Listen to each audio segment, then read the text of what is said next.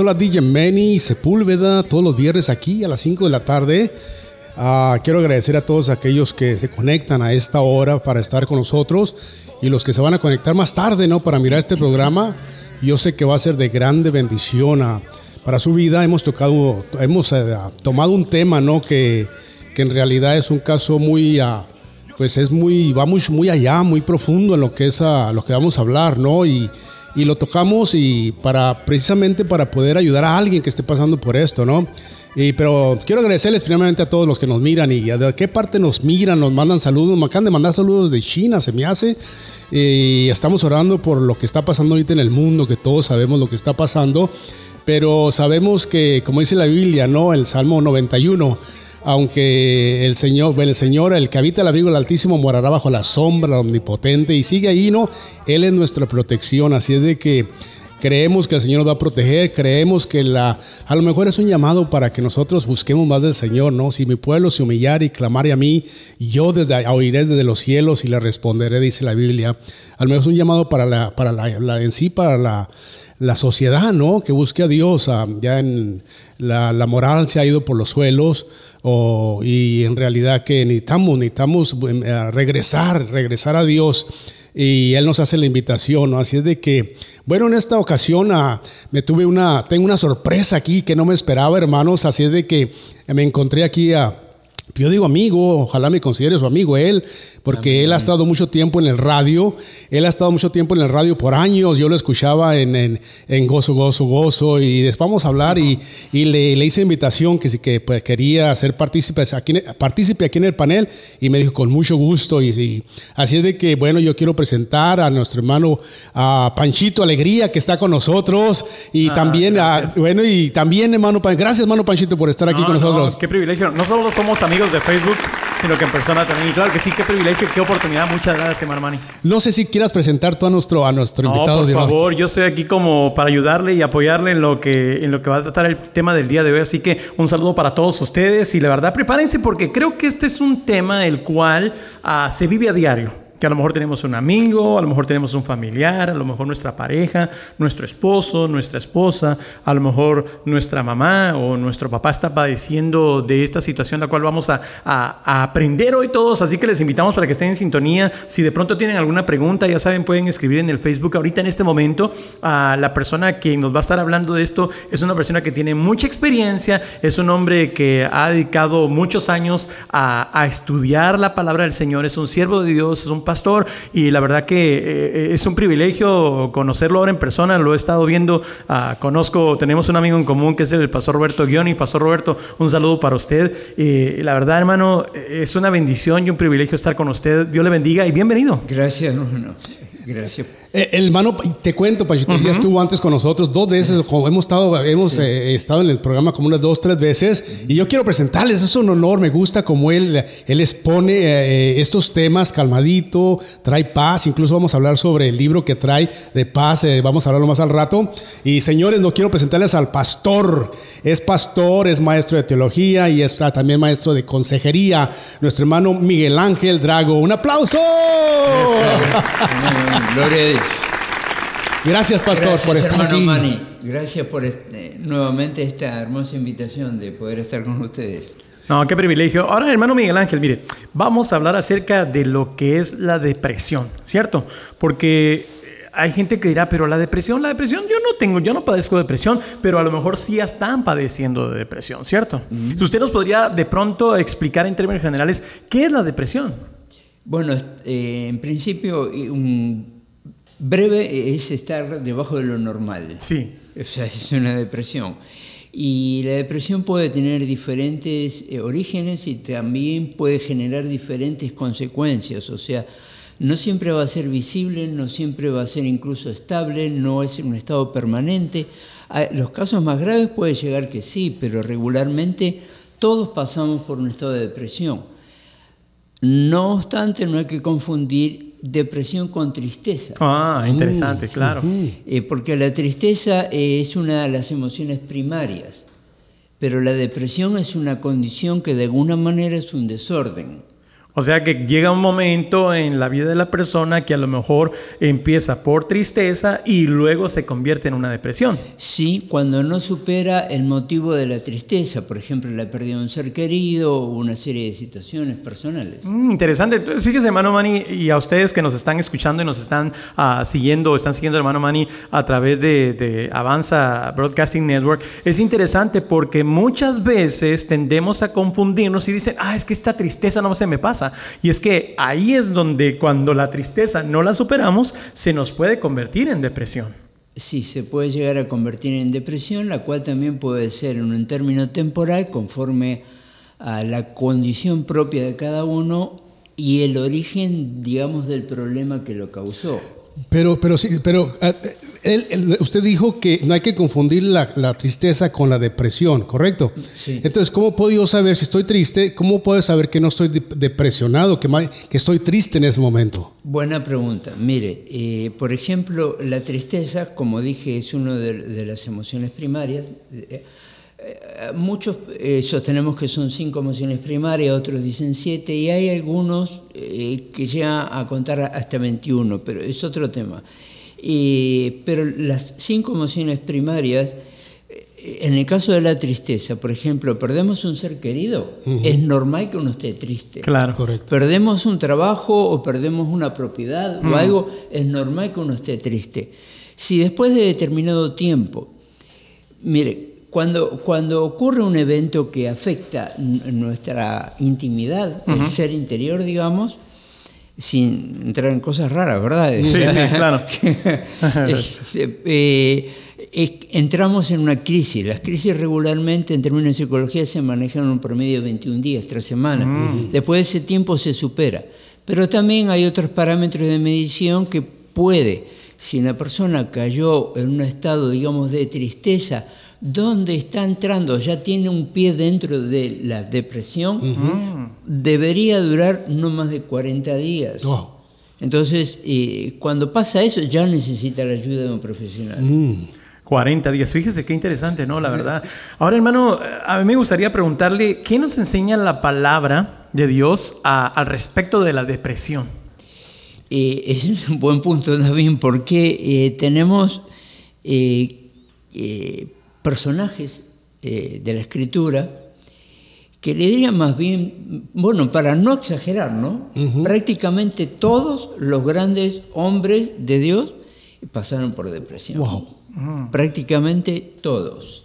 Entonces, eh, que se ha manifestado conforme al carácter y, digamos, la cultura propia de cada uno, más allá de que, de, más allá del judaísmo, sino a su contorno que le tocó en ese momento de la historia. Entonces, como por ejemplo, eh, podemos imaginar que los que salieron de Egipto ya venían con un background de tristeza por generaciones. Claro, claro. O sea, son 400 años de esclavitud. Mucho, claro.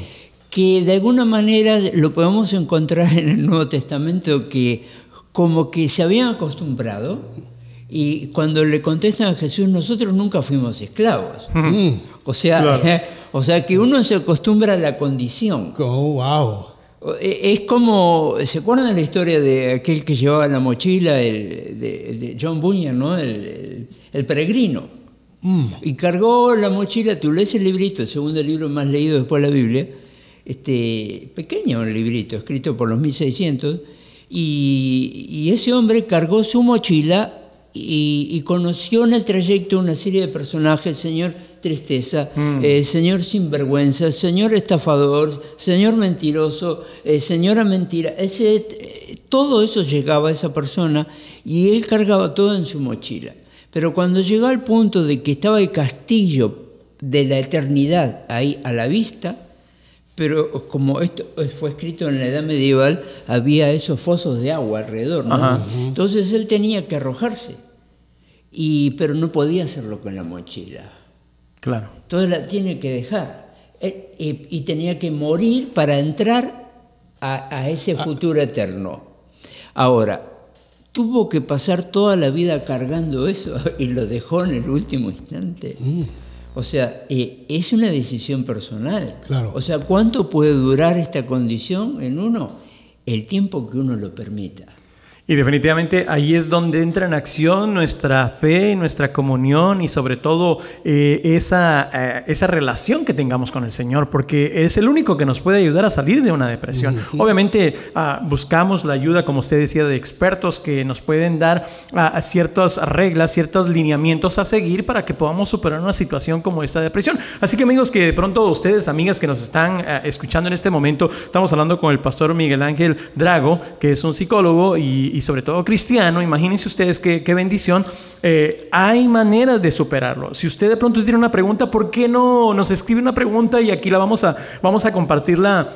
Ah, con el pastor y con nuestro hermano Manny, porque es importante y no están solos. Ah, déjenme decirles que en los Estados Unidos y creo que alrededor del mundo ah, es hay una cantidad, eh, es increíble los números de, que se calculan de la depresión, es impresionante. Cada, cada, cada minuto o cada hora hay alguien que de pronto toma una mala decisión de acabar con su vida por la depresión. Y déjenme decirles, no están solos, hay ayuda, hay ayuda y el Señor es nuestra mejor ayuda, Él es nuestro mejor psicólogo, ¿cierto? Y la palabra del Señor, que hay muchos versículos los cuales nos pueden ayudar a seguir adelante. Así que no se desesperen, siempre busquen la ayuda de alguien que los pueda guiar a, a salir de esa situación. A lo mejor ustedes dicen, no, yo solo tengo tristeza, ya se me va a pasar. Pero imagínense, ya nos explicaba el pastor Miguel Ángel de que, wow, después de cierto tiempo, esto ya se, ya se convierte en una depresión. Así que busquen ayuda, por favor. Mire, puede ir a su iglesia, puede hablar con su pastor, puede tratar de buscar una ayuda de un psicólogo cristiano, de un terapeuta para que le pueda ayudar a salir de esta situación. Sí se puede salir, ¿cierto, hermano?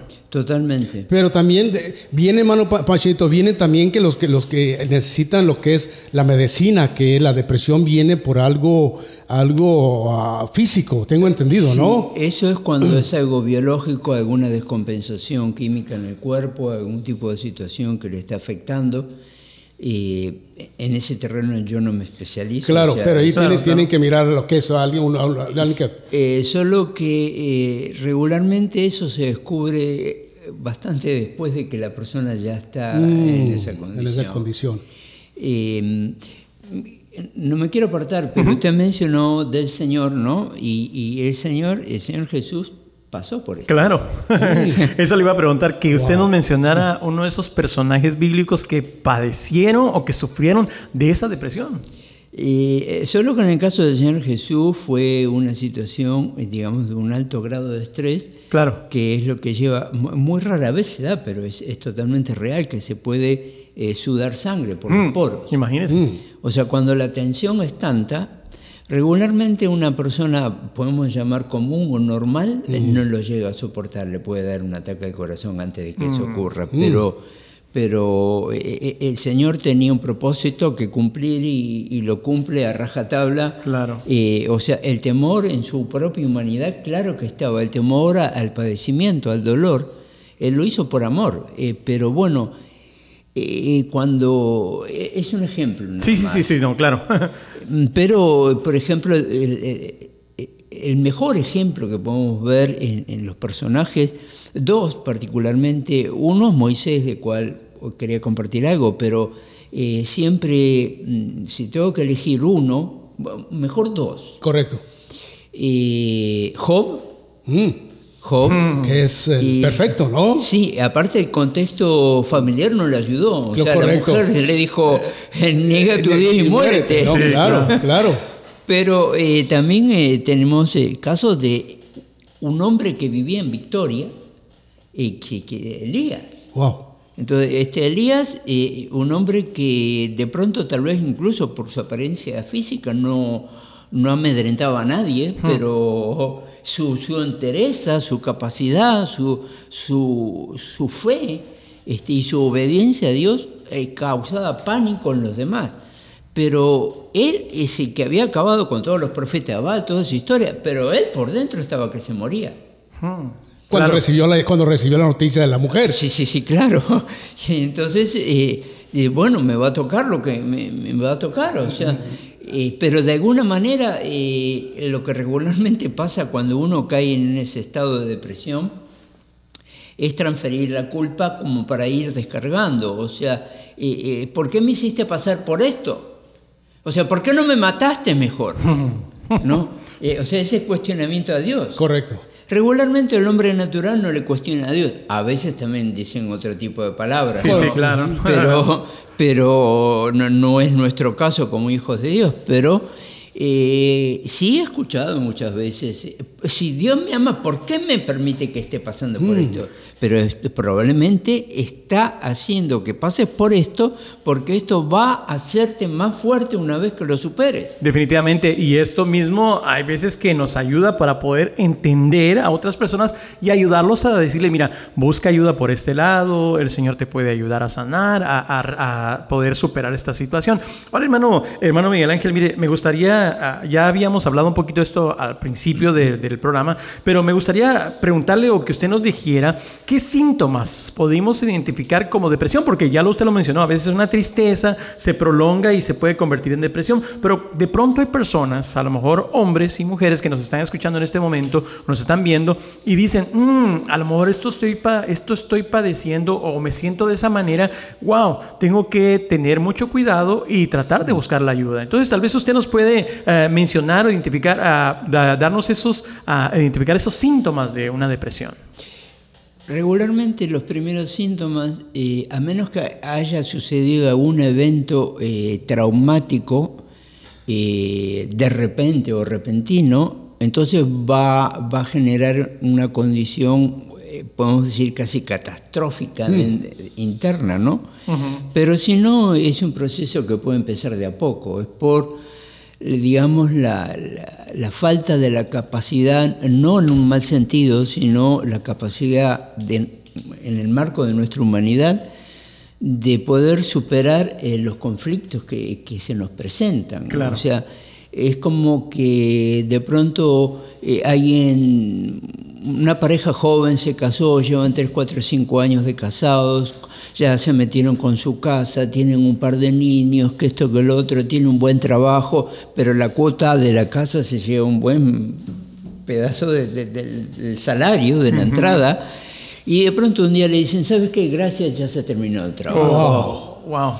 Ahí lo devastan a cualquiera, ¿no? Para que tomemos conciencia de esto, fíjese que eh, en el tiempo de posguerra, aquí en Estados Unidos, después de la Segunda Guerra, eh, fue un tiempo donde hubo mucha cantidad de suicidios, particularmente de hombres eh, de, de mediana edad, como de, de- de los 40 a los 50 aproximadamente, que se quedaban sin trabajo, muchas compañías habían Claro. desaparecido, ese tipo de cosas.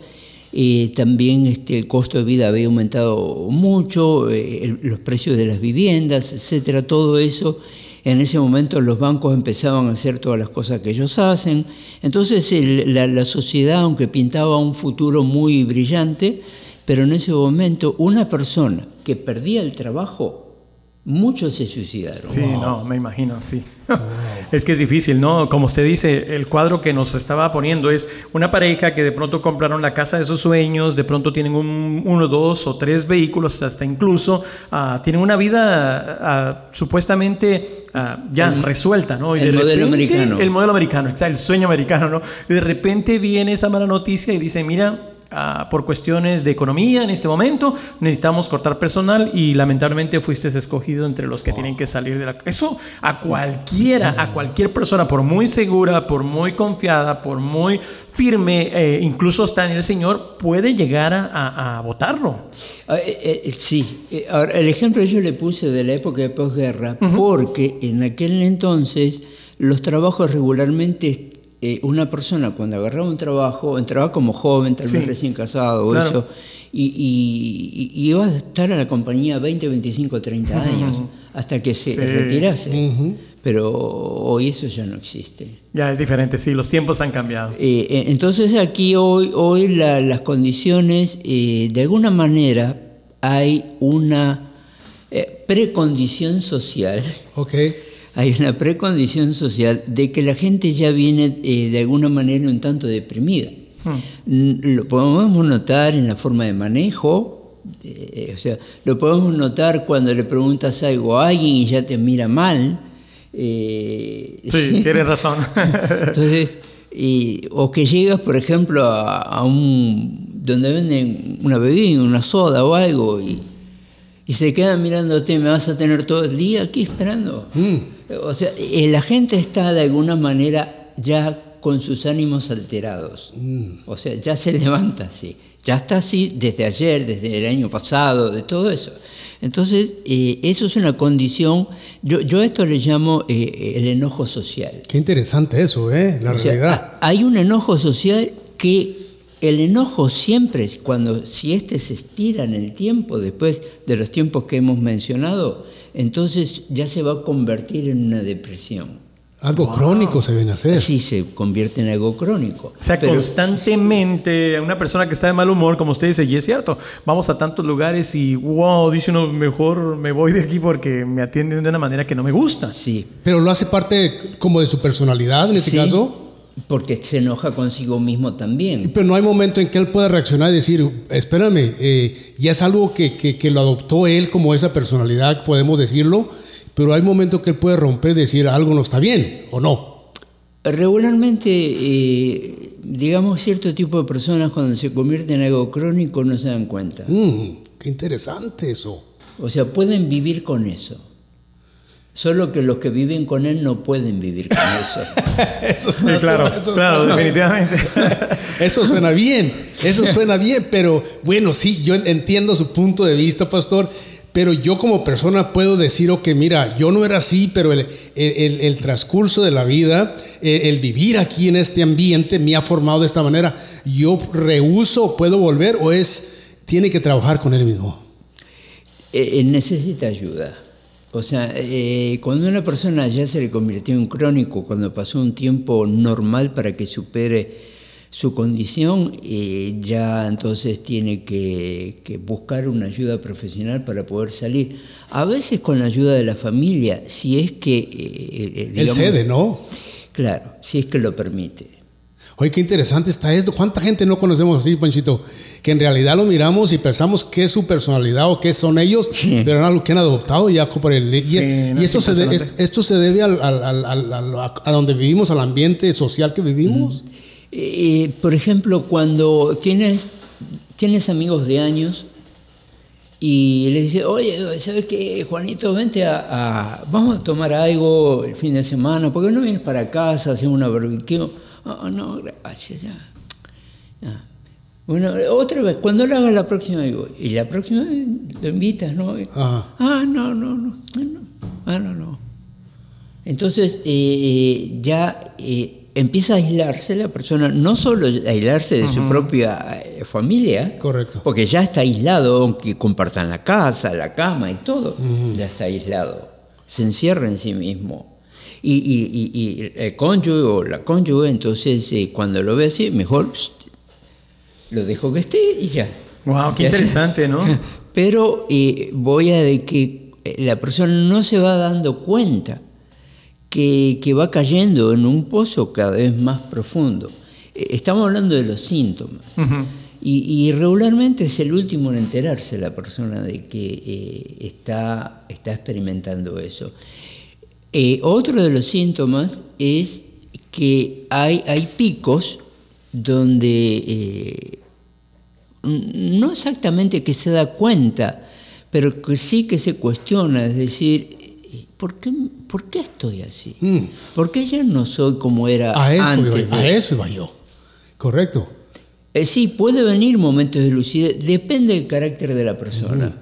Si es una persona que, que está dispuesta a escuchar, o es dispuesta a comprender, dispuesta a aceptar.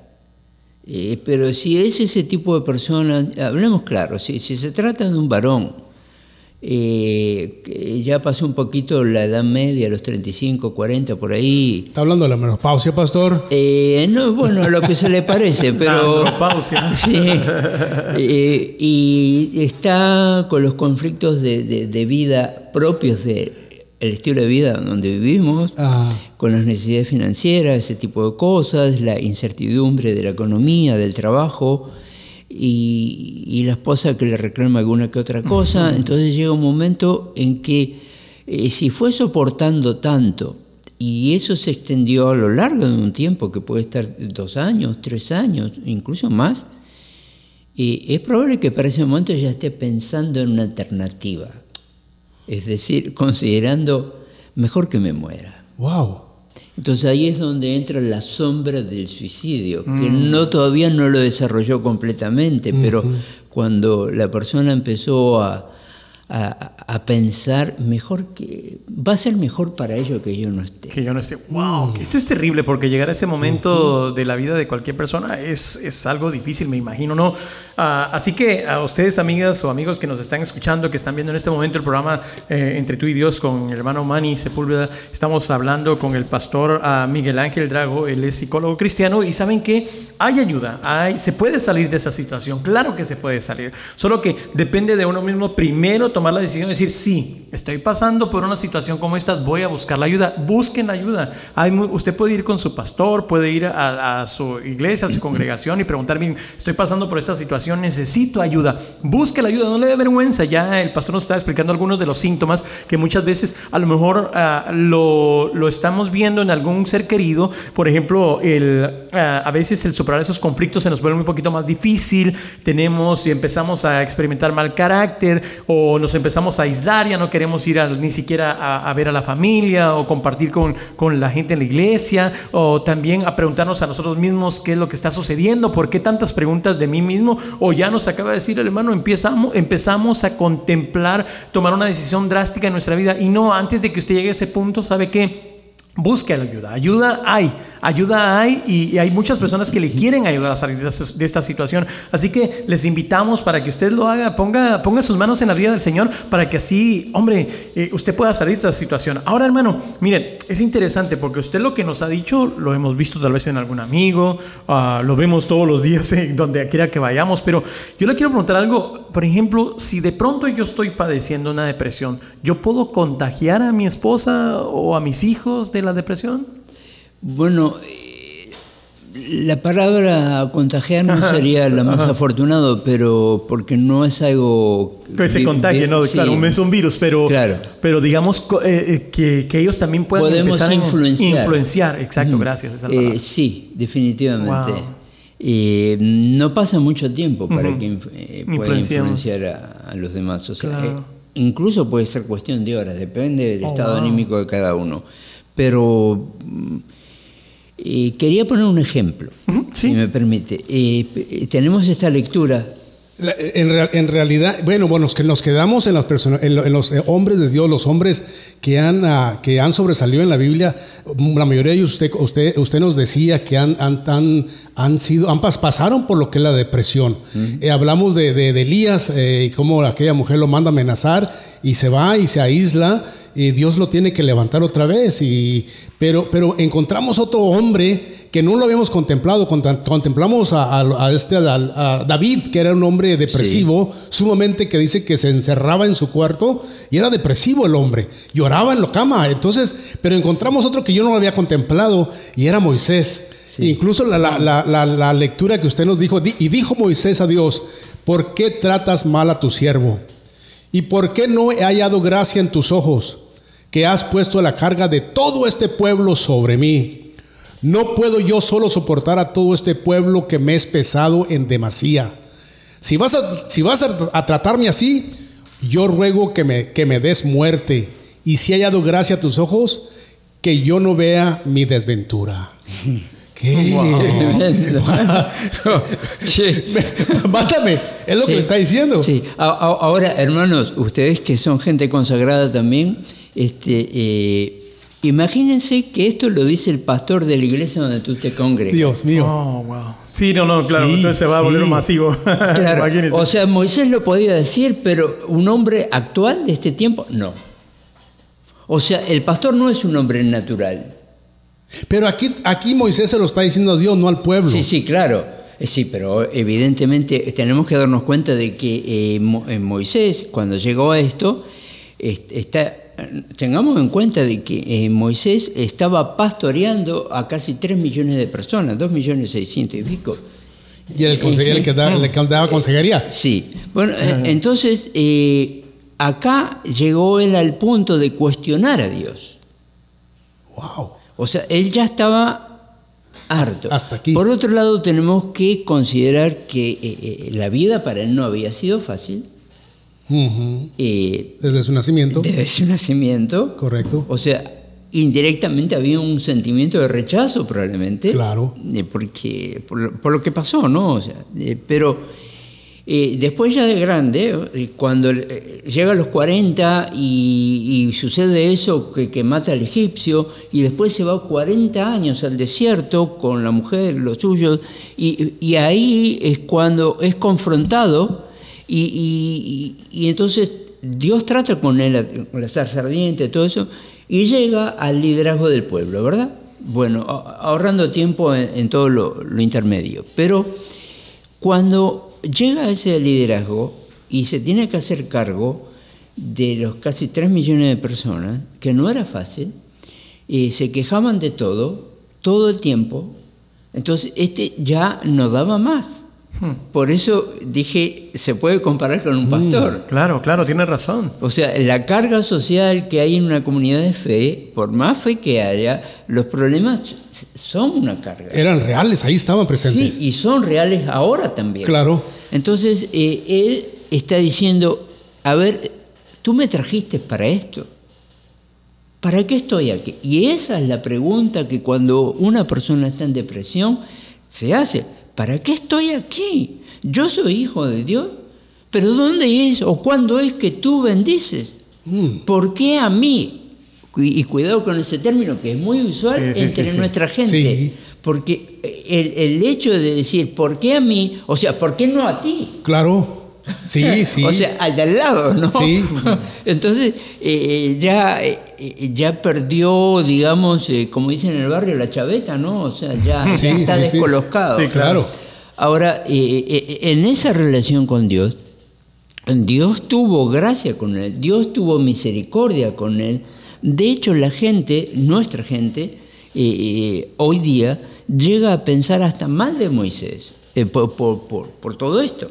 Entonces, eh, cuando se encuentran con algunos pasajes que le podemos llamar oscuros, eh, que cuando el diablo contendía por el cuerpo de Moisés y todo eso, y de que el Señor se lo había llevado antes de tiempo, que no pisó la tierra prometida. Oh. Entonces, pero resulta que sí pisó la tierra prometida Mm. En el monte de la transfiguración. Oh, sí, claro. Claro. Sí, o sea, ahí me quedé así como paquete, como que no, la Biblia dice que no entró, no, entró con Josué. o sea, pero eh, eh, eh, Dios cuando tiene un propósito para cada uno de nosotros que lo tiene, o sea, se va a cumplir indefectiblemente. Wow. Y, y- y ese, y ese propósito que tenía el Señor, y que en el monte de la transfiguración estaba Jesús, Elías Y Moisés. y Moisés, es decir, la ley, los profetas y la gracia, Mm. juntos. La ley, los profetas y la gracia. Claro. Claro. Wow. Ya está. Entonces, aquí se ha cumplido la escritura. Es lo que dijo el Señor, correcto. Claro. Entonces, eh, cuando eh, a veces uno no quiere cambiar, lo que puede suceder es que pierda el privilegio de la vida. A ver, ¿Sí? repite. ¿Cómo? Eso es lo que perdió Moisés. En, e- en este, en, este, en esto que está Claro. hablando él. A ver, la gente, mucha gente llega a pensar, entonces fue condenado, Mm. porque Dios lo- se lo llevó. ¿Y a dónde se lo llevó? Claro. ¿Por qué el diablo contendía por el Por cuerpo de... de- Bueno, pero ¿por qué Jesús se encontró con él ahí? ¿Acaso lo trajo de, del fuego del infierno o del Hades en el judaísmo? Y lo trajo para mostrar de que él existió y de que ahí está la ley, los profetas y la gracia. No. Lo que a Moisés le sucedió es que perdió la gracia o el beneficio de la vida, de la vida humana. Pero él no fue condenado. ¿Trascendió? Por supuesto que sí, se encontró con el Señor ahí en Israel. Entonces, esto le puede suceder a cualquiera de nosotros. Ok. Si hay alguien que no quiere cambiar, que sigue siendo enojón porque se me da la gana de ser soy- enojón, soy de- y si estoy deprimido no te metas conmigo. Y no me mires y no me Sí, hables. Claro, claro. Entonces, eh, realmente estamos buscando de que Él nos llame, Wow. sobre todo si Él ya nos llamó para que le sirvamos. O sea, yo, si me permiten decirlo de esta manera, diría el Señor, yo no te llamé a ti para que tú estés haciendo esto. O sea, ¿qué fue lo que hizo que Dios tomara esa decisión cuando golpeó la roca de Oreb? Ajá. O sea, la roca es Cristo. Correcto. Entonces él de alguna manera está rechazando a Cristo, pero no lo está negando en, en su espíritu, sino que está diciendo, eh, ¿por qué si tú estás aquí, por qué no estás obrando ahora? Estoy tratando de entender, pastor. Moisés está diciendo, esto tú no me me llamaste a, a que entonces, ¿qué es lo que tendría que haber hecho da- este Moisés en este caso? ¿No era lo que tenía que estar haciendo, dirigiendo al pueblo? ¿Correcto? ¿Esto es lo que estamos hablando? Claro, entonces él, él, su corazón, que si bien no se alejó del Señor, pero sus acciones se alejaron de la voluntad de Dios. Ok. Wow, Perdón. interesante. Es, así como se lo pone, es, definitivamente uno dice, wow. En este momento estoy entendiendo más lo, lo que pasó, Moisés. Ya, Y menciono esto porque es necesario que nosotros como pueblo de Dios ten- eh, eh, lo entendamos. Sí, porque, claro. Pero, ah, ¿cómo conectamos eso con lo que está diciendo eh, eh, Moisés? Eh, se, se oye un hombre deprimido a, a lo que las palabras que está diciendo. ¿Cómo lo conectamos con la depresión de Da- a Moisés en este caso? bueno, eh, probablemente Moisés era eh, un tipo de persona con algún tipo de, mm, no se entienda mal, pero algún tipo de un desorden emocional. Ok. Por ejemplo, cuando dice que eh, iba a hablar con el emperador, con el faraón, y, y entonces se tartamudeaba. Bueno, porque él tenía ese, ese, tenía ese sentimiento de, de su autoestima no estaba muy sana en ese momento. Él no era tartamudo. No, no. Porque nunca dijo que fue hasta ahí. Los nervios lo traicionaron. Es un ataque de sí, pánico. exacto. Wow. ajá. Entonces, eh, eh, él es una persona insegura. Wow, ¿qué es lo que dice hermano Panchito? Es, es claro, es una persona insegura. Entonces él, él va a ir en contra de todos, o sea, que se le presente. O sea, yo tengo que llegar a esto, sea quien sea que se me ponga adelante. Y mejor que si tú me trajiste hasta aquí, que hagas lo que tienes que hacer. Wow. O sea, está confrontando a Dios, está confrontando a Cristo. Eh, hasta un estado de agresividad con Dios. Sí, claro. Porque Panchito no menciona en la Biblia que fuera tartamudo cuando estaba en el palacio No, con no, el no, faraón. claro. Lo muestra hasta ahora que el Señor le dice, momento. te voy a mandar, pero porque yo, ahí, ahí está Aarón. Sí. Ent- Entonces, ¿sabes que Aarón va contigo también? Vámonos. Pánico. Pánico. Wow. Entonces es cuando la persona ya no tiene control de sí mismo. O sea, llegó ahí a hablar con, con el emperador porque, porque así tenía que ser. Claro. Pero, y que era el único que podía ir. Pero de- si hubiera sido por él, nunca hubiera ido. Mm. Lo mandaron. Pero existe otro Panchito que es muy interesante. Fíjate que no había mirado yo, que lo platicamos la vez que estuvo con el hermano pastor Miguel con nosotros. Eh, eh, yo le hice una pregunta a usted: ¿por qué, por qué David fue un hombre tan, tan, ah, tan, tan depresivo? Y usted Ah, me sí. dijo, usted me dijo, si usted se recuerda, que porque él traía, traía, traía en, en su mente algo que no pudo superar, que fue el rechazo de su padre. Es correcto. Sí. Sí, hace rato lo mencionó y ya se lo quería decir, pero no, no lo quise interrumpir. Porque, porque en realidad él, él- él mandó a Urias que lo mataran, él, eh, su- él se metió con la mujer de Urias, él hizo cosas, sus hijos, ah, Sí. conocemos la historia de Absalón, conocemos la historia de, de- de- de- de sus hijos, todo lo que, lo que pasó, y, y no tuvo control en su casa. Y eso, eso usted nos decía que fue porque nunca superó que su padre nunca... Eh, eh, lo aceptara eh, es cuando viene Samuel y, para ungirlo. Sí. Y el padre de, David hace pasar a todos los hijos. Y, y entonces cuando el profeta le pregunta, pero aquí falta alguien. No, ese es el que cuida las ovejas, maloliente, No. el más chico. Claro. O sea, pastor, es impresionante porque tenemos que tener cuidado nosotros como padres también poniéndolo en contexto en esta época cuando estamos tratando o viendo a nuestros hijos de cierta manera. Porque imagínese usted, a lo mejor sin querer, o bueno, en este caso es muy diferente, pero a lo mejor uno como padre, de pronto las comparaciones entre los hijos, y hay que tener cuidado, amigas y amigos, porque muchas veces podríamos provocar esas, esa condición en la vida de nuestros hijos por años. Y eso en el Nuevo Testamento está, no provoques a tus hijos a ira. Y- y es impresionante, entonces la verdad que hay que tener mucho cuidado, hay que, tener, que, hay que ser cuidadosos. Y fíjese que hablando de Moisés, y usted está hablando acerca de los pastores actuales, hemos escuchado, usted ha sabido de tantos pastores que, que han cometido suicidio. Y ahora entendemos un poco más, claro, la presión que existe, las necesidades que hay, todos los conflictos, el, pa- el pastor los va tomando, que alguien necesita oración, que un problema de esto, que la, la iglesia aquello, que de pronto la familia eh, esto, todo eso se va sumando y el- llega un momento en que el pastor definitivamente ya no puede más con todo esto. ¿Sabe? Ese es un excelente punto, porque eh, en el tiempo que, nos, bueno, que estamos ahora, que nos toca vivir, eh, cuando un pastor comete algún tipo de falta, eh, ya lo están crucificando. Sí, sí. Eh, esperan de que la perfección que nadie tiene en la iglesia la tenga el pastor, Mm. eh, sin considerar que es humano y de que también es pecador. Sí, es que creo que muchas veces ponemos Padre, Hijo, Espíritu Santo y Pastor. Sí, eh, eh, imagínese.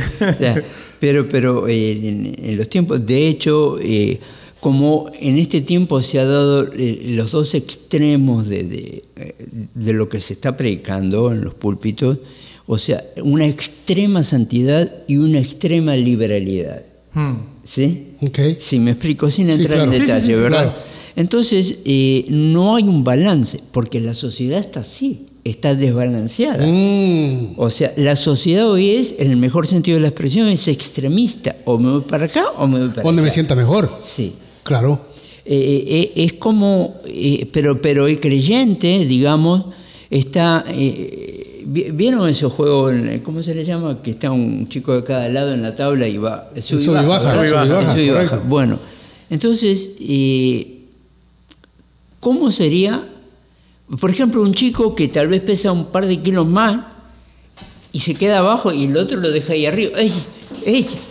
Claro. ¿No? Entonces, eh, esa situación eh, eh, produce un descontrol, produce una reacción nerviosa en aquel que eh, eh, no... Que, que no- trata, que no- trata de levantarse. Claro. Entonces, eh, eh, así está la iglesia dentro hoy. Ok. Eh, extremista, así, no, no se entienda para el otro lado, ¿verdad? Correcto. El término. Pero entonces el pastor, ¿qué hace?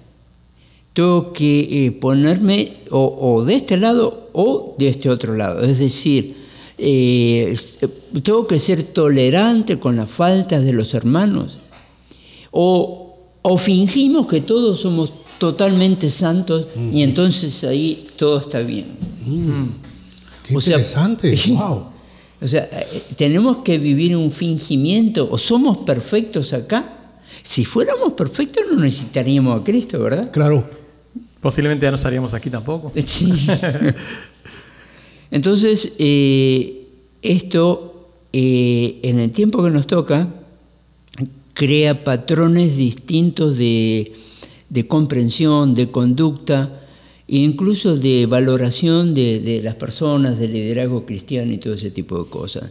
Por eso encontramos los dos extremos y la gente eh, ya que puede mantener un equilibrio en el medio casi no queda o se van totalmente eh, ultraconservadores o se van a ultraliberales.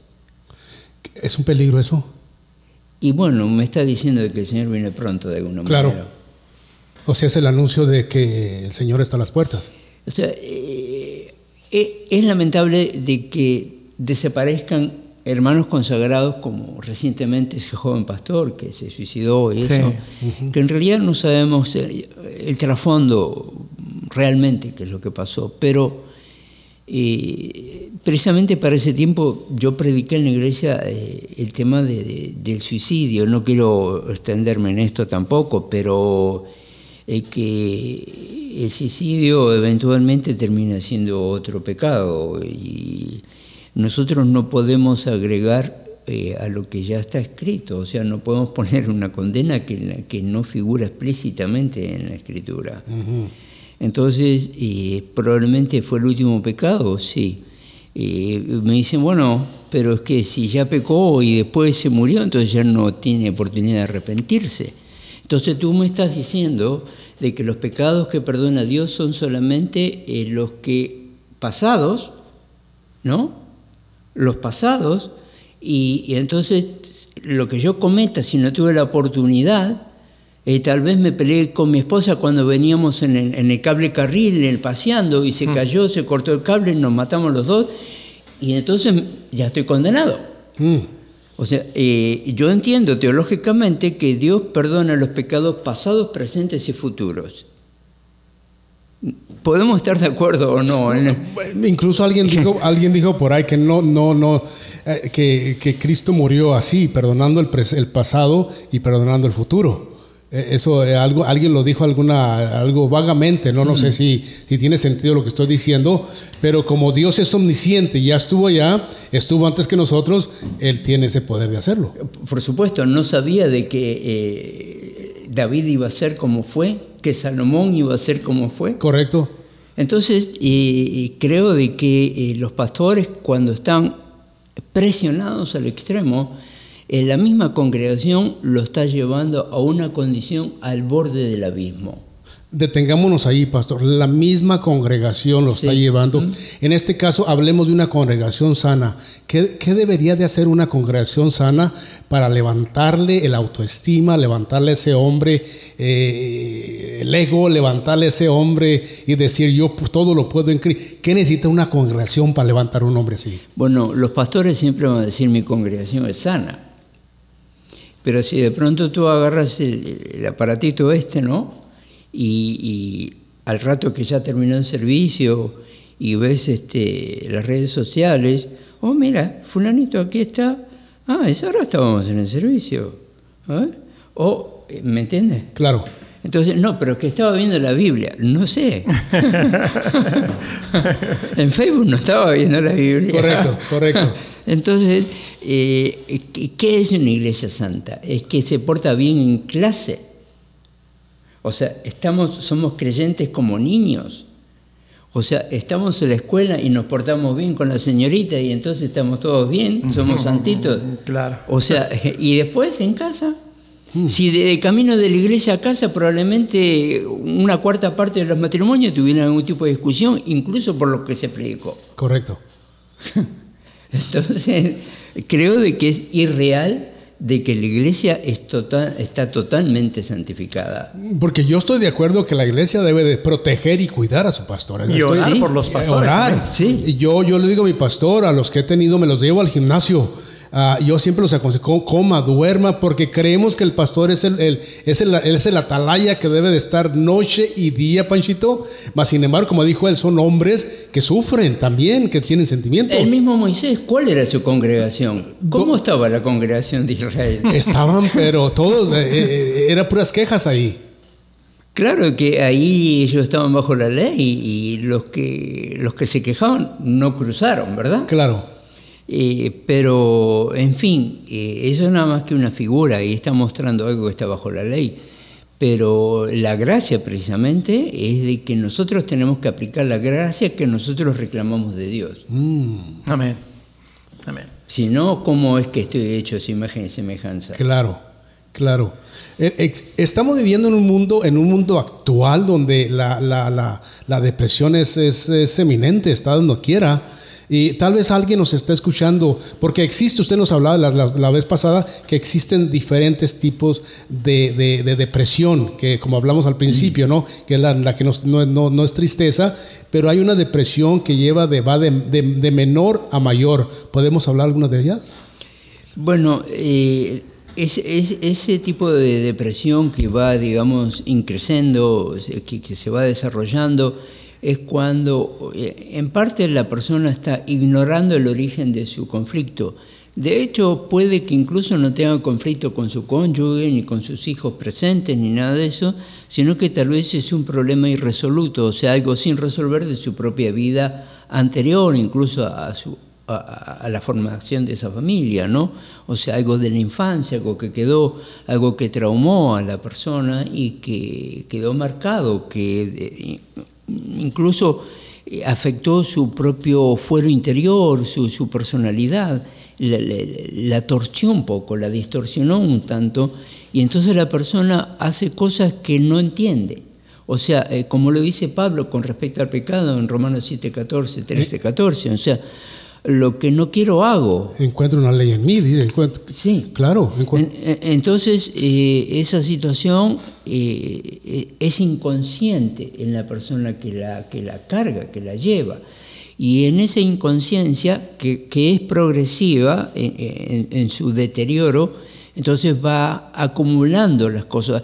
No solo estoy trayendo una carga que desconozco totalmente el origen, porque por ejemplo si mis padres se separaron antes de nacer yo, que eventualmente es mi caso personal, ¿Qué? entonces eh, de pronto descubro a determinada edad de que estoy cargando con algo que no me toca. Que no era suyo, no le pertenecía, claro. Eh, pero es que Dios formó a la familia entonces, y, hay un concepto de familia.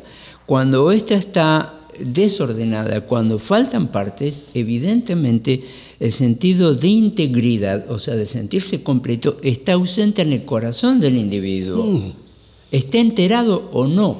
Claro. Porque mm. lo natural es que el cuadro familiar esté completo. Claro. Eso sería lo esencial, ¿no? Claro, pero como no siempre se da así, y sobre todo en estos tiempos, como por ejemplo aquí donde vivimos y tenemos cuánta gente hemos conocido a lo largo de los años llevamos acá, de que trabaja aquí, el hombre tiene su familia allá a tantos miles de kilómetros. pero, usted está diciendo que estamos hablando en general, que todos podremos, podremos tener un cuadro de los que usted está presentando, porque ¿quién no ha sido afectado durante su, vida? Por regular yo creo que el 99.9 hemos subido un, matrimonial eh, de, los padres, a divorcio, ¿Quién no ha sufrido? Entonces todos estamos propensos y traemos eso. ¿Estamos hablando de un, de un número grande? Mire, eh, solamente voy a hacer referencia de, un caso. Eh, un hombre eh, lejano, no es de aquí, entonces emigró aquí, dejó a su esposa y sus hijos en su país y pasó el tiempo. Mm. Pensaba que iba a ser un ratito de tiempo, se fueron como 20 años. Oh, en esos 20 años, o sea, su esposa y sus hijos eh, están en su país, crecieron, se hicieron grandes, estudiaron, trabajaron, y acá tiene otra mujer. Pero resulta que recién ahora pudo arreglar sus asuntos, digamos, de papelería, o dejarlo ahí. Entonces va a emigrar a su esposa para que pueda vivir aquí. Mm. Pero no deshace lo que tiene ahora. Wow. Entonces, eh, ¿cómo estamos? O sea, ¿qué es lo normal ahora? ya lo entendí. tiene razón. Eh, mire, hace poco yo, yo compartí algo de ahí a quien admiro como, como un luchador social, o sea, Martin Luther King, eh, que puede tener defectos como cualquiera de nosotros. hasta me insultaron, lo insultaron a él, me insultaron a mí por poner una nota que le, daba el valor como un representante eh, social de una comunidad que necesitaba un representante así. de hecho, él se puede decir que representó a toda la comunidad este, aquí, angloparlante, no solo a los afro, representó a los hispanos, representó a todas las claro, minorías étnicas. Eh, entonces, ¿cuál es la comprensión de la gente? O sea, ¿pueden ver un error en esa persona? Pero no ven eventualmente todo lo que pueda El 99.9 bueno que hizo. Entonces, eh, me pregunto si aquellos que están señalándote, oye, oye, mira, tú tienes una arruga aquí, ¿no? O sea... Eh, Están mirando el puntito y no todo lo blanco que hay alrededor, ¿no? Eh, ¿Cómo será la vida de esa persona? O sea, ¿será realmente como está esperando que los demás sean? Claro. Yo no, eh, de hecho, como pastor uno no puede siquiera pretender eh, que los demás sean perfectos, porque yo todavía no lo alcancé. La perfección mía no es propia, es Cristo en mí. Claro. Ya no soy yo, sino es Cristo en mí. Y también dice, ahora vemos por espejo oscuro Sí. cómo es que fui con pero después vamos a mirar cómo es que fuimos. O sea que eso es un proceso, no es como el alba, ¿no? Eh, que no somos perfectos, pero un día, un día sí vamos a ser, porque la iglesia va a ser perfecta. Amén. Ahora, lo interesante de esto, yo me voy a poner a que usted se puso eh, de como chivo, chivo expiatorio, dicen en mi tierra. Voy a poner yo, existe lo que es la depresión y todos podemos traer una, un alto de depresión en nuestra vida, Panchito. A- a- habla- a- Todas esas cargas. Tomando, tomando lo, lo que él dice, ¿no? Claro. Ah, en mi caso, yo no conocía a mi padre ni a mi madre. Yo crecí en la, en la calle. Literalmente, yo a los cinco años andaba pidiendo comida en la calle. A los seis años yo andaba pidiendo, durmiendo en la calle, Panchito. A los siete años, y ahí lo voy a dejar porque este, este testimonio lo doy en las iglesias. A los siete años me doy cuenta de que tengo padre. Mi madre había muerto. Tengo y vive a 15 minutos de mi casa. Mi padre es muy rico. Y me quiere mirar ese día. Pero hasta ahí lo voy a dejar. Lo voy, y lo, bueno, lo voy a seguir. Lo voy y lo miro. ah, lo conozco y cuando lo conozco lo miro, ni me toca, ni me abraza, ni nada. Me dice, te puedes ir, ya no te quiero mirar más. Fue la última vez que miré a mi padre. ¿A dónde voy con esto?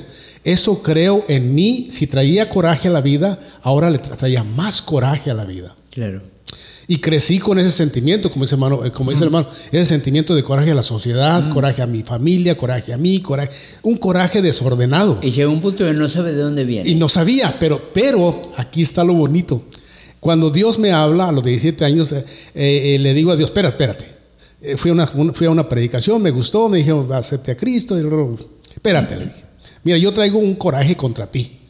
Traigo un coraje contra la sociedad. No conocí a mi padre, una vez lo miré, a mi madre muere, bla, bla. Le dije, "Eh, no quiero. Es más, te voy a servir, pero te pongo una condición. Aquí es donde, donde te entra mi punto. Te pongo una condición, le digo. Y hablando al cielo, yo le digo, mira, te voy a orar todos los días, todos los días sin faltar un día por un año, pero me quitas esta amargura que siento, que no sé ni de dónde viene ni qué es. Un desorden emo- emocional. Pasó un día, Panchito, me metía, pasó, y yo, e- era puro lamento. ¿Por qué? Pues, mi oración pasó dos días, una semana, dos, dos semanas, y pu- la misma oración, pero no sin faltar un día. Le di un año al Señor. A los dos meses, lo mismo. Al tercer mes, me di cuenta que mi oración era diferente. Ya era, cuán hermosos son tus moradas, oh Jehová de los ejércitos. Claro, porque se va produciendo una catarsis, se Y va me- limpiando. Me empecé a enamorar de Dios.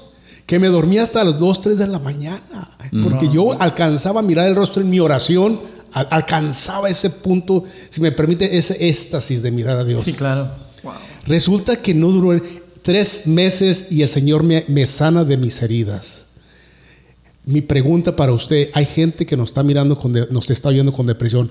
¿Hay, hay, hay respuesta para la gente sobre, esta, eh, sobre la depresión? Bueno, usted lo acaba de dar, precisamente. En sus palabras. eh, precisamente el mejor remedio antes que tomar pastillas y todo ese tipo de cosas es eh, verse a uno mismo, eh, juzgarse a uno mismo, en el mejor sentido de la expresión, y, y en ese autoanálisis este, eh, descubrir la falta que uno tiene, entregársela al Señor, eh, o sea, porque hay falta, ¿no? O sea, en el sentido de que, mm, no lo digo mal, pero hay un rencor escondido, Claro. hay falta de perdón, eh, incluso se necesita reconciliación consigo mismo, porque eh, la primer persona, más allá de aquel, aquel padre que, que nos hubo abandonado, eh, es con uno. Porque también, eh, por ejemplo, un niño se puede sentir culpable, mi papá se fue por mí. Es el típico, ¿cierto? Entonces eh, ya generó un- una raíz de amargura y que la va a seguir llevando probablemente el resto de su vida. Si no lo encara, como usted lo hizo, porque usted eh, operó en una sanidad que es total, que es a través de la escritura y la oración. Entonces, en realidad, ese proceso de sanación, que, que en psicología se le llama catarsis, que significa volcar, echar fuera, eh, entonces se- uno se despoja de eso. O sea, toda la amargura, toda la hiel, todo eso sale. Entonces es cuando, como David cuando fue confrontado por Natán, y ese soy yo. Porque ahí tiene que venir la confrontación. Claro. Entonces, cuando viene la confrontación, cuando ya eh, eh, eh, no, no estoy sintiendo el rencor que tenía al principio, yo también tuve que perdonar a mi padre. Mm. Y tenía una decisión, ¿lo hago o no lo hago? Claro. Si no lo hago, lo voy a cargar toda mi vida. Mm. Entonces prefiero casarlo.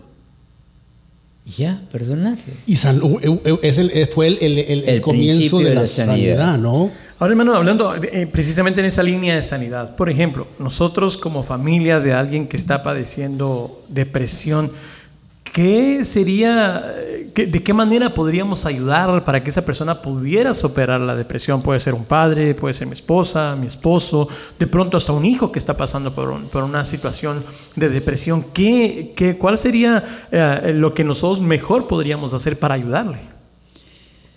Eh, bueno, tenemos que precisamente producir eh, eh, la catarsis en la persona, o sea, que vuelque todo, que saque todo afuera, pero tendríamos que considerar si la persona afectada sabe lo que tiene. Mm. Entonces, eh, eso necesita una ayuda, puede ser alguien cercano que tenga ese discernimiento para poder operar en ese marco. Es decir, bueno, yo creo que fulanito le está pasando esto por tal situación que pasó en su vida. Y la otra es, si no, si no hay nadie presente que pudiera ayudarle en ese sentido, pues entonces eh, se requiere de un profesional. Pero también este, la iglesia obra en ese sentido. Eh, la iglesia como comunidad de fe puede obrar en el sentido de orar en intercesión por la persona y la persona va a ser sanada. Y, y en un momento dado usted no se da cuenta, pero entiende de que está experimentando un cambio. Eh, en el caso si fuese de que, dejando esta parte espiritual de lado, de la parte espiritual, eclesiástica, eh, cuanto antes se trate el conflicto mejor, porque cuanto más tiempo pasa, entonces más se afirma eh, en la dureza del corazón. La dureza del corazón eh, llega a causa de omitir o reprimir el dolor. Eh, es decir, ah, me- abandonó, ah, No pasa nada. que haga su vida, a mí qué me importa. Entonces eso, el que me importa, me está, está diciendo, sí me importa. Claro. Estoy lastimado, en otras palabras. Sí, Es lo que está diciendo. Sí me importas, me lastimaste, estoy lastimado. Pero mientras mm, se mantenga en esa tasitura, pues no, no va a haber cambio. No, a ver, ¿qué es lo que dice hermano Panchito? ¿Qué, ¿Cuál sería el procedimiento nosotros para acercarnos? Pero en este caso usted nos recomienda que sea alguien profesional que lo atienda a esa persona. ¿no? En este caso la iglesia también está para, para ayudar, como decía usted. Sí, a veces las algunas iglesias tienen algunos grupos de, de- de trabajo de, de consejería, asesoramiento, y entonces hay ciertos mecanismos, algunos eh, tipos de pequeñas eh, fórmulas de, de- de contestar algunas preguntas, y entonces eh, incluso a veces cuando hay prisa y quiero hacerlo o hace falta hacerlo rápido, entonces hay una especie de diagrama que se hace eh, donde eh, pones una línea en el medio de la hoja y para arriba y para abajo otras líneas, ¿no? Dos, tres líneas para abajo, dos, tres líneas para arriba. Entonces está la línea de lo normal, eh, bueno, muy bueno, excelente. Para abajo tenemos el normal, eh, regular, malo, pésimo. Entonces eh, vas marcando ciclos de cinco años en columnas verticales. En esos ciclos de cinco años, por favor, en la hoja me- escríbeme qué, eh, a qué edad tú experimentaste alguna situación que te sentiste que te afectó. Entonces vas marcando, mira, a los cinco años me pasó esto, mi papá se fue, qué sé yo, a los eh, 10 años mi mamá se murió, este, anduve en la calle, Eh, pero después este, estuve en un club donde mis amigos, y va, entonces va subiendo, o sea, va un tipo de recuperación social y entonces va compensando, ¿no? Eh, ¿Sí me explico? Claro, claro. Entonces eh, se hace todo ese cuadro. Es un análisis. Sí, es un análisis, pero muy rápido y sencillo. O sea, en cuestión de 5 o 7 minutos. Y entonces ahí vemos, y cuando te marcó uno muy abajo así, ¿Y qué fue lo que pasó aquí? Mm. Ah, esto, tal cosa. Ah, Ahí ah. se va. Entonces ya tenemos la persona, en, eh, aunque está afectado en su inconsciente, Claro. es consciente de aquellas cosas que fueron piedra de tropiezo. Wow. Entonces, eh, su propia conciencia se lo va a revelar. Sobre todo cuando se está trabajando para reflotar eso. Claro. Regularmente eh, lo echamos para atrás, como dije al principio, Claro. lo del mochilero este. Entonces ahí se trabaja ya directamente con el punto en cuestión. Sería ya una forma de saber dónde, dónde, de dónde, de dónde proviene lo que, lo que está pasando a esa persona, ¿no? Sí, Bueno, estamos aquí, hermanos, en Avanza Broadcasting Network. Está, me está acompañando hoy mi amigo, un locutor que, wow, famosísimo. Gracias, y, y me siento súper privilegiado de que esté aquí, al hermano Panchito Alegría, bueno, mayor, mayor como a hermano Francisco Alegría, pero en radio, ¿cuánto yo lo escuché por años, hermanos, todas las mañanas? Me levantaba yendo al trabajo, arriba, arriba, arriba, arriba, arriba con gozo, gozo, gozo en la mañana. ¿Lo podemos hacer, Panchito? ¿Cómo lo hacías más o menos? Ya no se acuerda. Ya, ya no lo, Pero- podemos- pero no. ya no lo podemos hacer. Pero me, me recuerdo, ¿no? Y eso para mí es un grande privilegio que estés aquí conmigo aquí. y Gracias, esperamos que vengan cosas buenas. Van a venir cosas bonitas, van a venir cosas que la Amén. gente va a estar en expectativa. Y yo te agradezco, ¿no? Que, que estés aquí. Todavía no nos despedimos, nos faltan unos minutos. Pero también está hablando con hermano Miguel, Miguel Ángel Drago, hermanos. Él es pastor, es ah, consejero, él es también ah, maestro de teología. Y, pero ahora estamos tocando el punto de la depresión, aunque pusimos en, en- en- en en Facebook, pusimos ahí el balance, el balance emocional, el balance mental, ¿no? Pero conlleva todo esto, que lo que estamos hablando, la depresión, de por qué la gente actúa como actúa. Mi pregunta, alguien que, que decía, decía ah, cuando hablábamos al principio, decía usted, bueno, la depresión eh, es- se puede, no es diferente estar triste, o es diferente estar triste a estar deprimido, pero una persona que está sonriendo y gritando, no necesariamente quiere decir que no está deprimida, ¿o sí? eh, que está gritando y eso. Que O sea, que siempre está es- contento, que de pronto aparentemente está sonriendo y que Claro. la O sea, persona... ese no es el, ese no es el parámetro de, de- que está, de que es una persona que no sufre depresión, ¿o sí? Eh, bueno, en, ambos casos eh, se le puede llamar un éxtasis, y que es llegar a, un pico emotivo, ¿no? Entonces, eh, el éxtasis puede ser positivo o puede ser negativo.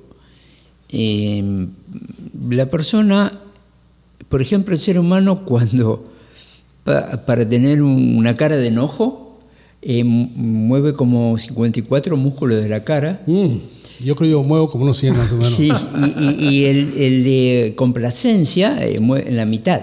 Ok. Entonces eh, lleva más esfuerzo enojarse Mm, que sentirse bien. interesante. O sea, en lo biológico, en lo correcto, físico. correcto. Entonces, todo eso va de alguna manera mellando, desgastando a la persona, aunque no se da cuenta. De la misma manera va, va turbando eh, los pensamientos, las actitudes, va contaminando todo el ser, poco a poco. Poquito a poquito viene la contaminación. Sí. Pastor, ¿cómo actúa Dios en todo esto? Bueno, en primer lugar, la persona tiene que llegar al conocimiento de Cristo, pero no solamente a modo informativo, sino a modo de una verdadera y auténtica conversión. Precisamente el otro día en la clase les compartía eh, cuántos de los presentes pueden asegurar que aquellas personas que ustedes le hicieron pasar al frente, al altar, y oraron por ello, y esta persona repitió la oración de salvación, ¿Tú me puedes asegurar que realmente lo dijo de corazón? ¿Tú me puedes asegurar que esa persona creyó en su corazón o simplemente eh, te quiso sacar de encima, Claro. pasar el momento? Mm. Entonces, eh, como no podemos saber eso, es mejor que no exijamos a nadie eso. O sea, uno tiene que presentarle el plan de salvación. Claro. Ah, Si la persona creyó o no, ya eso no es asunto nuestro. Eventualmente eso queda en las manos de Dios. Lo que nosotros podemos hacer es ayudar a la persona, que la persona pueda salir de, de, su- de sus conflictos de vida, de ese tipo de cosas. La iglesia que puede tener un número de personas, que está bien radicada, que está bien establecida y todo eso, todas estas cosas. Mira, hay una iglesia que comenzó con 20 personas hace un- unos cuantos años, a, a- a los pocos meses ellos daban consejería y todo el tiempo, y fueron 80. Eh, en tres años fueron 800. Y, y- y- y- y a los 7, 8 años ya eran como 1200. Wow, claro. Eh, El foco para crecer fue dar el servicio de consejería. Sí. Ahora, Pastor eh, eh, Miguel Ángel, a mí me gustaría tal vez unas palabras de parte de su corazón, de parte de, esa relación que usted tiene con el Señor, a aquellas personas que, que le están escuchando y que le están viendo, que usted les dé una palabra de, aliento, de ánimo, de esperanza, para saber de que sí se puede salir de la depresión. Eh, si, si me permite, voy a poner una figura. Por favor. Esa cámara suya, pastor. Oh, eh, en esta figura estaba eh, ese burrito que, que no parece que ya no podía llevar tanta carga y lo echan a un pozo, ¿no? Como para que se muera. Entonces el burrito empezó a escarbar, escarbar, escarbar y echaba la tierrita para atrás y al final fue levantando todo una, Un montón de, un montón de un tierra. montón y, y se trepó por eso. Es decir, y pudo salir del pozo. Así tenemos que encarar nosotros los problemas. Tenemos que eh, eh, superar nuestra propia condición, ser consciente, tomar la actitud de David cuando fue confrontado por Natán y decir, ese soy yo, entonces necesito cambiar. Entonces tengo que salir de este pozo. Y la mejor forma, así como la figura del burrito, es trabajar en eso. O sea, porque eh, tú me puedes ayudar, tú me puedes ayudar, pero en realidad yo tengo que salir. Porque si yo no quiero salir del pozo, a ver si ustedes se, se as- se asoman al pozo y dicen, oye Miguel, sube, ven. No, déjame, vete, yo me quiero morir. Entonces, Claro. que no va a cambiar nada. Entonces, dije, ¿qué es lo primero que tiene que cambiar? Yo tengo que cambiar. Yo debo de cambiar. Yo debo de creer de mi propia condición y darme cuenta de eso. Entonces, al darme cuenta, no me puedo quedar como espectador, tengo que estar trabajando en eso. Voy a hacer algo, voy a empezar, voy a dejar todo ya lo que estaba y voy a empezar a escribir el resto de mi vida en una hoja en blanco. Wow. No quiero manchas, no quiero cosas del pasado. No quiero decir que estoy rompiendo Claro. con, con mi historia, ni con los que están alrededor mío. Quiero decir que estoy rompiendo con aquello que fue una carga. Mm, Entonces, es una cuestión de decisión. wow. Semejante a- al momento que pasó Jesús antes de ser aprendido, pero fue una eh, situación de decisión. Y la vida está basada en decisiones. Esta sería la decisión más valiosa y más preciosa que puede hacer la persona, Panchito. Yo creo que como dice el pastor, ahí empieza todo. Yo lo puedo ayudar, usted lo puede ayudar, nuestra pareja nos puede ayudar, nuestros hijos nos pueden ayudar, en la iglesia nos pueden ayudar, todo el mundo nos puede ayudar, pero el que tiene que tomar la decisión de recibir la ayuda y de querer es uno mismo. Así que amigas, amigos, ustedes que estuvieron escuchando al pastor Miguel Ángel Drago, al pastor Manny, a este servidor, ¿saben qué? Sí se puede salir. Hay que reconocerlo, no se preocupe, tranquilo, nadie lo va a juzgar porque no, ay, ¿por qué está pasando eso? No, simple y sencillamente busque la ayuda, pero usted toma la decisión primeramente de querer salir de esta situación. Y sí se puede. Gracias, hermano. No, gracias a ti, Panchito. A mí, a mí me ayudó el Salmo 23, Salmo 91, Amén. Salmo 84. Mi aba- esto, esto me ayudó a mí. Mano, pastor, hay un número que podamos poner que la- para que los hermanos, los pastores le hablen y puedan eh, a invitarlo a dar consejería a la iglesia. ¿Hay un número para, para, para hablar? Sí, gracias hermano Mani. Eh, mi número de teléfono es eh, del área 951. A veces les parece lejos, o sea, una gente, pero es de aquí del área. 951-220-0375. Repito, 951-220-0375. Su servidor Miguel Ángel Drago. Y encantado puedo visitar la iglesia de aqu- aquellos que me contacten para conferencias, talleres de matrimonio, ese tipo de cosas. Buenísimo. Gracias. Ahí va a aparecer el número, es el 951-220-0375. Ese es el teléfono, hermano pastor Miguel, Ángel- Miguel Ángel Dragua. Usted puede comunicarse con él y él estará con usted en su iglesia dando lo que, bueno, es que esto nomás fue nomás meter los pies en el agua, porque se habló de todo un poquito, Y ¿no? es un tema muy extenso. Sí, es muy extenso. Gracias, pastor, por haber estado aquí con Gracias, hermano. Gracias. La tercera ocasión Dios les Gracias, pastor. Pachito. del Amén. precioso Amén. país de Argentina. Y a ver qué día nos invita a un asado. Ya me perdonó el Señor. Eh, pero ya lo perdonó el Señor. Gracias por estar aquí. Dios Gracias. les bendiga. Gracias, Estamos Panchito. Dios le bendiga. Gracias, hermano. Dios lo bendiga. Próximo viernes aquí tendremos al hermano, hermano Eduardo Reina. Él es un cantante ranchero, hermanos. Unas canciones, unas alabanzas preciosas. Aquí estará cantándonos y eh, hermanos tenemos ya gente que, que va a venir hermanos a poder pues alimentarnos, ¿no? Alimentar nuestro espíritu, nuestra alma. Así es de que Dios les bendiga. DJ Manny Sepúlveda. Nos veremos el próximo viernes. Dios les bendiga. Qué gozo siento yo en mi ser. Yo siento el poder del día de Pentecostés. Poder maravilloso. Poder maravilloso, poder. Qué gozo siento yo en mi ser. Yo siento el poder del día de Pentecostés, poder maravilloso poder. Yo siento el poder del día de Pentecostés, poder maravilloso poder.